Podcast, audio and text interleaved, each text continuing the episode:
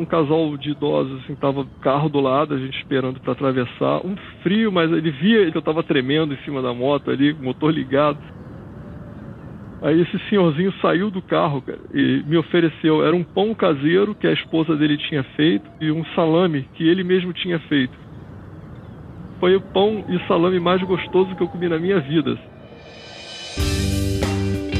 Olá, seja bem-vinda, seja bem-vindo. Esse é o Futuro que eu previ, o podcast da Previ, onde a gente ouve histórias de pessoas que sonharam, planejaram e realizaram. Nesse primeiro episódio, vamos conhecer a história do André Kobe. Mas deixa ele mesmo se apresentar. Bom, meu nome é André Kobe, sou aposentado e estou fazendo a Rota Pan-Americana, ligando o extremo sul da América do Sul ao norte da América do Norte. Eu sou carioca, nasci no Rio de Janeiro. A minha família é parte do Rio, por parte do meu pai, a outra parte é de Minas Gerais, por parte da mãe. A minha mãe é deficiente visual, meu pai também, e eles se conheceram no Instituto Benjamin Constant, na URCA, de pequenos, de garotos no colégio. Na minha casa, desde cedo, como o filho mais velho, né, eu acabei sendo um, um olhos deles, né? Eu aprendi a, a ler muito cedo, né? Para ver número de, de ônibus, placas, enfim. Meus pais são professores, tiveram toda uma didática, né? Para me fazer ler coisas que os meus amigos não faziam, eu já fazia há muito tempo. Frequentar supermercado, ajudar em casa, para mim sempre foi muito natural. Nunca vi dificuldade, até porque meus pais não criavam dificuldade. Meus pais não tinham dificuldade. Eles eram pais como qualquer outro, só não enxergavam. Né? Sua rotina era casa e escola, sempre ajudando seus pais e crescendo dia a dia, até que ainda na adolescência entrou para o Banco do Brasil como menor aprendiz. Eu entrei no banco em 1985, 27 de dezembro de 1985 tinha 14 anos e ia fazer 15 em fevereiro de 86. Tem o programa do menor estagiário, quatro horas por dia, carga horária é compatível com a escola, não, não atrapalha. E, e foi ali que começou. É, agência Catete, depois eu trabalhei no SESEC Catete. Essa foi a minha trajetória pelo banco desde moleque é, eu aprendi a viver no banco. Então, assim, eu conheci a, a, a pessoas mais velhas, eu conheci é, o trabalho, eu conheci tudo pelo banco. Muito do que eu sou hoje, eu sou grato ao banco. Mas, em meio à rotina, André carregava dentro de si um espírito aventureiro. Daqueles que faziam o menino, que era os olhos dos pais, querer olhar sempre mais e mais longe. Eu sempre gostei de acampar, sempre gostei de montanha, sempre gostei de descobrir lugares novos e, e lugares pouco explorados. Né? É, saía de bicicleta sozinho muitas vezes e, e, sempre querendo chegar em algum lugar mais distante do que eu já tivesse ido. Né? É, então acho que as duas rodas vêm de muito tempo e também a questão de explorar, de conhecer os lugares de onde essas duas rodas pudessem me levar. Né? Até que um dia, quando menos esperava, ele encontrou sua primeira paixão em duas rodas. E apesar de tudo, foi paixão à primeira vista. Eu era menor, ia a pé para o trabalho. Um dia eu passei e tinha uma moto anunciada, uma RX 180 Custom, muito feia. Você olha assim, não precisava entender muito de moto para ver que a moto estava toda engatilhada. Aí na volta, quando eu tava voltando do trabalho, ela tava lá e eu fechei negócio com o cara. Eu fui de moto para casa, moto todo feliz, claro, primeira moto é a melhor moto do planeta, né? Não existe moto mais bonita, mais potente, enfim. Cara, devia ter uns 16, 17 anos. Aquela sua primeira moto, a melhor do planeta, a mais bonita e potente, seria apenas a primeira. André ainda não sabia, mas sua vida de aventuras estava só começando.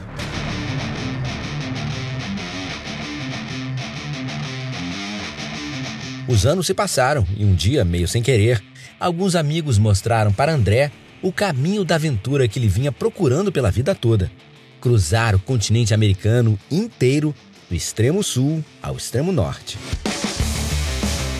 Eu frequentava um grupo de, amigos, nós frequentávamos um Jeep Clube do Rio de Janeiro e naquela época o pessoal já fazia esse tipo de viagem. É, é, era pouco comum, era pouco divulgado, poucas pessoas faziam, até por conta da, da, da dificuldade mesmo, né? É, é então aquela história sempre me fascinou, eu sempre é, participei da, da, da, desse, desse, desse sonho dessas pessoas, né? dessa, dessa, dessa coisa da viagem. Eu falei, poxa, um dia eu vou fazer essa viagem. Só que a vida adulta não é como nos sonhos daquela criança que cruzava o bairro de bicicleta.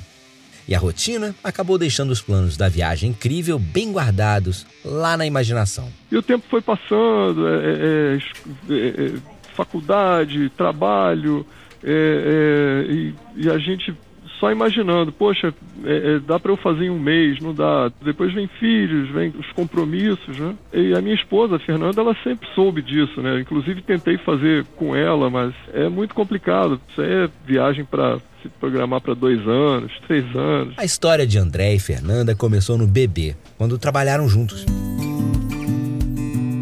Eles se casaram, tiveram duas filhas e construíram uma das muitas famílias que se formaram no banco tempo foi passando, suas duas filhas foram crescendo. E um dia tudo mudou. E a Fernanda foi quem deu o empurrão que André precisava para trazer aquele sonho de volta para a realidade. E aí veio a aposentadoria. E conversando com a Fernanda, ela falou: Poxa, por que você não vai? Você já está aposentado, já, já cumpriu com o teu dever aí, vai celebrar, vai realizar teu sonho. Após mais de 30 anos de trabalho no bebê, André pôde se aposentar pela Previ. E graças a isso, aos 51 anos de idade, ele teria finalmente o tempo e a condição financeira para fazer aquela viagem. A Previ e o Banco do Brasil estão junto comigo nessa, nessa moto aí. E a família, né? Se, se não fosse a família e o banco, a Previ, eu não, eu não estaria aqui. Camarada como eu, tá viajando e ter uma estrutura financeira por conta da previdência, né, que nós contribuímos o ano inteiro, a vida inteira, e agora a gente está desfrutando, a gente tem a segurança de estar tá podendo fazer as coisas. Se não fosse a Previ, o banco e minha família, esse sonho eu não estaria realizando hoje. Pronto. O espírito aventureiro que André trazia desde criança aflorou de vez. E agora ele não conseguia mais pensar em outra coisa. Ele atravessaria as Américas de uma ponta a outra. E seria de moto. Mas antes havia muito o que planejar. E mais uma vez, a Fernanda estava lá para ajudar. Afinal, seriam mais de 35 mil quilômetros por 14 países. Tudo isso enfrentando frio extremo, calor infernal e todas as surpresas que a estrada pode trazer. Planejamento é importante. Nós planejamos, cara, eu digo nós porque eu, essa viagem eu não estou fazendo sozinho, né? Apesar de estar sozinho sobre a moto, a Fernanda está comigo o tempo todo, desde o início, e ela é muito boa nisso. Eu sempre fui muito prático, sempre gostei de colocar a mão, sempre gostei de fazer. E justamente o meu contraponto é minha esposa, que ela gosta muito de planejar. Então acho que a mistura deu certo, entendeu? Ela adora organizar viagem, adora pesquisar. Então a gente passava noites e noites lendo, vendo, assistindo vídeos. O planejamento veio de muito tempo dentro de casa. muitas madrugadas. Veio a pandemia da Covid-19 e, com as fronteiras fechadas, André e Fernanda continuavam preparando a viagem e se preparando para ela roteiro, moto e, claro, as finanças. Questão de hospedagem, é, combustível, reposição de peça, pneu, troca de óleo. Então a gente foi planejando, então assim, a gente foi rabiscando isso daí e foi crescendo, o bolo foi crescendo, né? Eu desmontei essa moto umas três vezes antes de viajar. Desmontei completamente. Fiz a manutenção da moto, eu mesmo. Fiz pequenas viagens com a moto para ver como é que ela se comporta, com a bagagem que, que eu ia levar. Não é uma moto nova. Eu tinha total conhecimento dos problemas que poderiam acontecer, enfim. Fiz uma relação das peças. Dentro de um dos baús da moto eu carrego só peças e ferramentas da moto. O planejamento financeiro nós fizemos lá atrás, né? É, a média do que eu gastaria, tem uma reserva, e nós fizemos uma, um planejamento de um gasto diário para ter minimamente um. Mas assim, às vezes foge do, do planejado. Você precisar numa emergência de um, de um hotel que não estava no, no, planejado de, de, de, gastos diários, assim, é comum.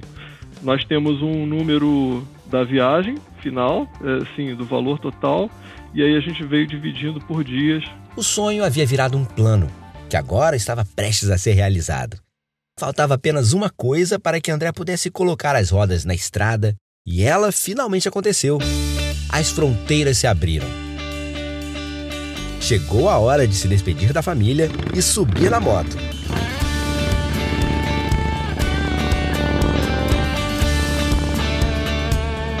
Dois anos planejando, veio pandemia, enfim, foi dia 24 de abril. Assim que abriram as fronteiras, aí é, é, é, deu aquele frio assim, eu vou ter que ir mesmo, é, tem certeza? Agora, ainda assim, do papel, foi subir na moto, despedir da família e ir embora. Ele finalmente estava na estrada.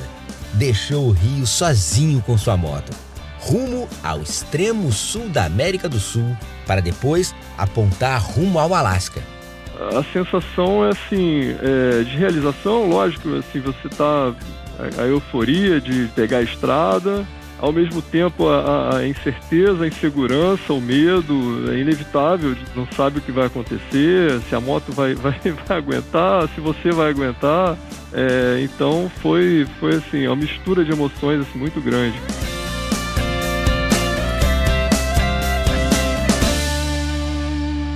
Mas logo no início, André percebeu que, como tudo na vida, nem sempre as coisas acontecem como planejado.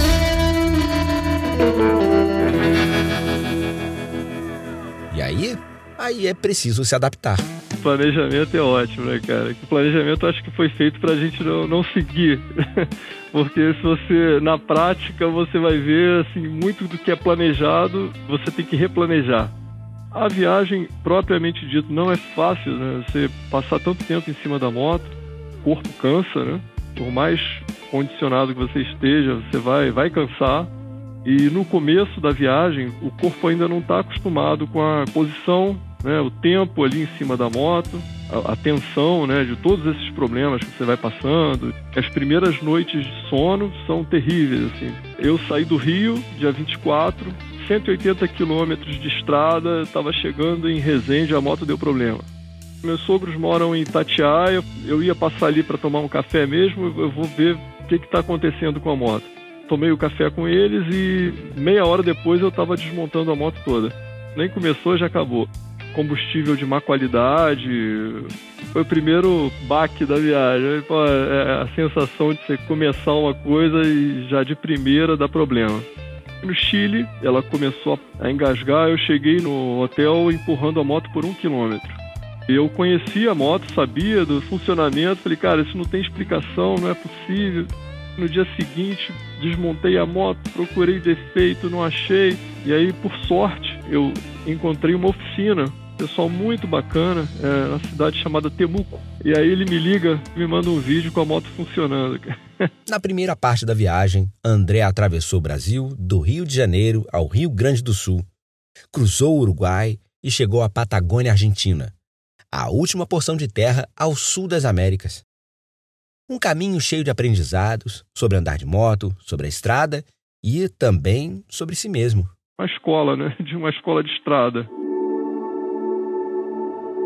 tudo que a gente aprendeu a vida inteira de andar de moto, a gente tem que aprender de novo. Na Patagônia, os ventos são extremamente fortes. Eu cheguei a pegar ventos de 100 km por hora.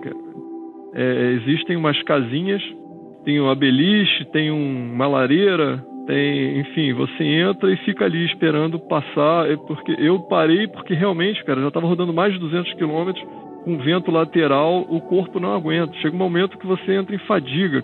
Eu fui jogado duas vezes para fora da estrada por conta do vento. Você toma um banho de humildade, você tem que aprender a ser humilde. A visão é deslumbrante. Parece que você não é nada. Você olha em volta, é tudo muito distante, tudo muito amplo.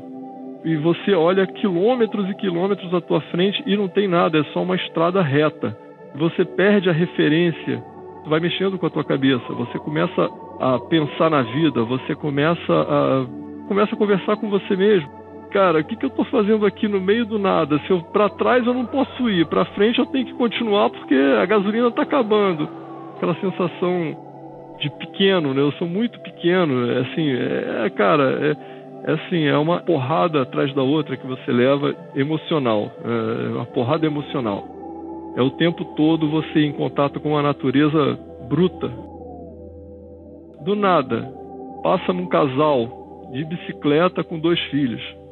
Eu tô com o motor aqui debaixo de mim, pô, mil cilindradas acelerando, pô, e esses caras pedalando. De onde eles vieram e para onde eles vão, porque não tem nada aqui, cara. Eles, eles saíram de onde, né? Mas estavam lá, é, é, é, é assim, felizes com realizando o sonho deles, né? Assim como eu. É uma mistura de aprendizado, de emoção, de tudo. Viajar assim é muito emocional. Você não tem um parceiro do teu lado para esticar o dedo para fazer um joia. Você, não tem nada, cara. Você conversa sozinho, você canta, você grita, você chora. Você tem, você tem momentos assim, só acho que nem uma terapeuta te proporcionaria, né? Então você resolve teus problemas ali dentro do capacete é, e no acelerador. O sonho do André. Um sonho sonhado por tanto tempo e planejado nos mínimos detalhes estava se realizando. E mesmo encarando dificuldades que nunca poderia ter previsto, ele não pensava em desistir. Muito pelo contrário. Algumas pessoas falaram: "Ah, você vai desistir". Assim, isso me motiva mais a não desistir. Pensar em desistir em dois momentos, assim, é... ai, cara, foi quando a minha filha teve problema na, na, na, escola, com a minha filha mais velha, e o outro de saúde com a minha filha mais nova. Não desistir, mas talvez deixar a moto em algum lugar, pegar um avião, voltar para o Brasil, porque assim, eu não achava justo. Poxa, eu viajando e a minha esposa em casa cortando um dobrado com as minhas filhas. Chile, Peru, Equador e Colômbia foram ficando para trás. E dia após dia, quilômetro após quilômetro, André seguia sempre em frente. Em uma rotina de estradas e descobertas. É, eu acordo, não necessariamente cedo, não tenho esse compromisso, cara, de viajante que tem data de voltar, horário, dia de voltar. É, acho que é a vantagem de ser aposentado, né? Se eu atraso um dia, dois, para mim não vai mudar muita coisa. Se eu chego num lugar eu estou muito cansado, eu tiro o dia para descansar, eu rodo por tanque. Tanque me dá 260, quase 300 quilômetros, dependendo da velocidade, da condição, né? E geralmente eu rodo uns dois, às vezes três tanques, oito horas na moto. Tem dias que você tá rodando, tem tanta coisa bonita que, que o dia não rende, você para para tirar foto, filmar, é, é, curtir o lugar. É uma experiência muito bacana, de, de cores, sabores, cultura. A minha viagem não é rodar de moto, eu estou curtindo é, é, isso daí, conhecer gente, sentir os cheiros. A moto te proporciona muito isso. A moto é um catalisador. Você onde você para, você tem gente que vem falar com você, é, perguntar de onde você veio, para onde você vai. É, isso é muito bacana. Você passa a fazer parte da, da história das pessoas com quem você encontra, você você você muda e é mudado o tempo todo, né? Em sua aventura, André acumula milhares de quilômetros e ainda mais aprendizados. Mudanças profundas que pretende levar para toda a vida. Depois de 24 mil quilômetros, eu vejo que eu tenho o básico para eu, eu me virar e até por um ano, se for necessário.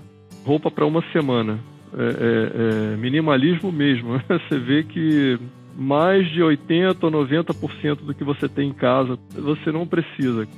Hoje eu vejo a vida mais simples. A gente cria muita expectativa, a gente cria muito é, é, compromisso com coisas que, que, são desnecessárias. Né? Eu, eu voltando, já até falei isso com a Fernanda, voltando já tenho uma lista do que eu vou esvaziar de armário. Eu não preciso mais do que duas bermudas, um, uma, umas camisetas para poder ser feliz, assim. É, o máximo que cabe dentro do, do, do baú da moto, para mim, já é o suficiente. Você vê que carregar peso à toa, coisas desnecessárias, é, é isso só vai te atrapalhar no caminho. Dá para fazer uma analogia aí com a, com a nossa própria vida, né? Menos problemas a gente tiver, melhor. Eu falo com a Fernanda, cara, o que a gente vê em foto é, é 10% do que você sente, né? É, é, é, presencialmente, porque é, é, é, deslumbrante, cara. O negócio mexe com a gente, você muda a teu, tua maneira de pensar, você é um negócio muito louco tudo que você tinha de valores, de, de grandeza, de, você vai mudando.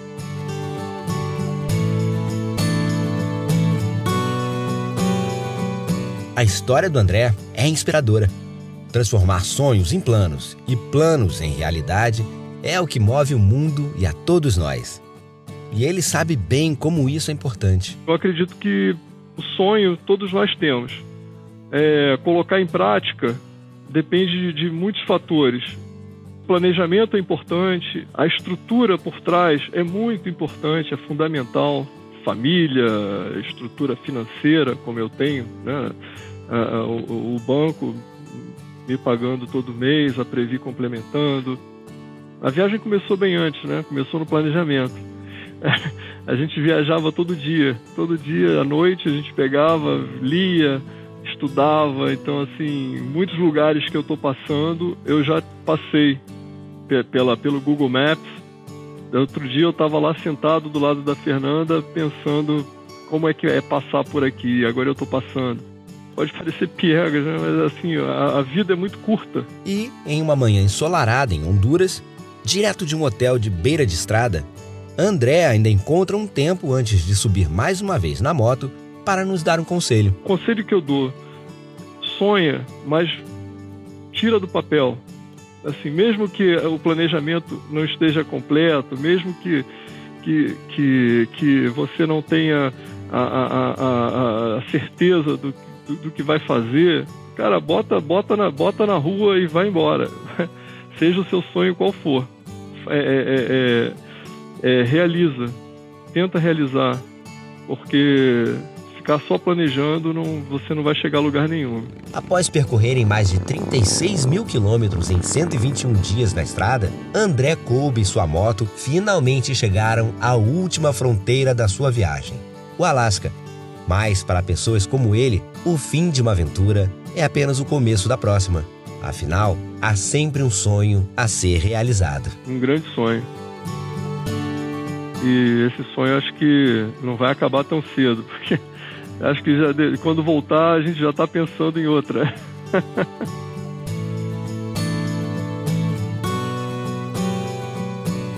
Esse foi o futuro que eu previ, o podcast da Previ, onde a gente ouve histórias incríveis de pessoas que sonharam, planejaram e realizaram.